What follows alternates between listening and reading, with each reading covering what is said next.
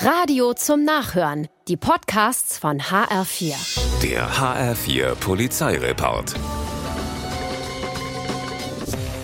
In Heppenheim überfällt ein Unbekannter eine Spielhalle und erbeutet rund 2000 Euro. Die Kassiererin hat keine Chance und wird sogar leicht am Kopf verletzt. Das war Samstagmorgen.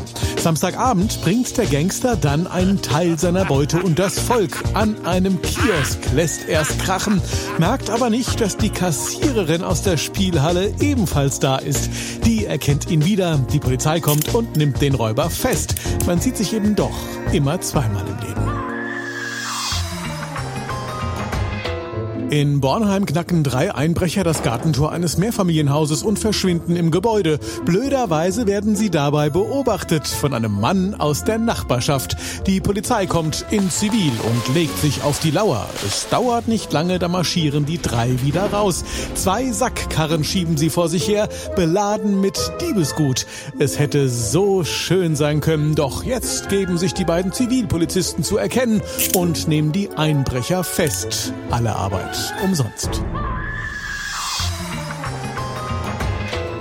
Im Frankfurter Bahnhofsviertel legen sich Zivilfahnder vormittags um elf auf die Lauer. Ihre Aufgabe? Ausschau halten nach Taschendieben. Und es dauert nur wenige Minuten, da schlendert auch schon ein polizeibekannter Taschendieb gemütlich an den beiden vorbei. Sie erkennen ihn, er die beiden nicht. Sie heften sich an seine Fersen. Es geht schnurstracks in die Kleinmarkthalle. Und hier schlägt er tatsächlich zu. Er greift in die Handtasche einer jungen Frau und zieht das Portemonnaie raus. Noch ehe er es einstecken kann, hat er auch schon Handschellen am Arm.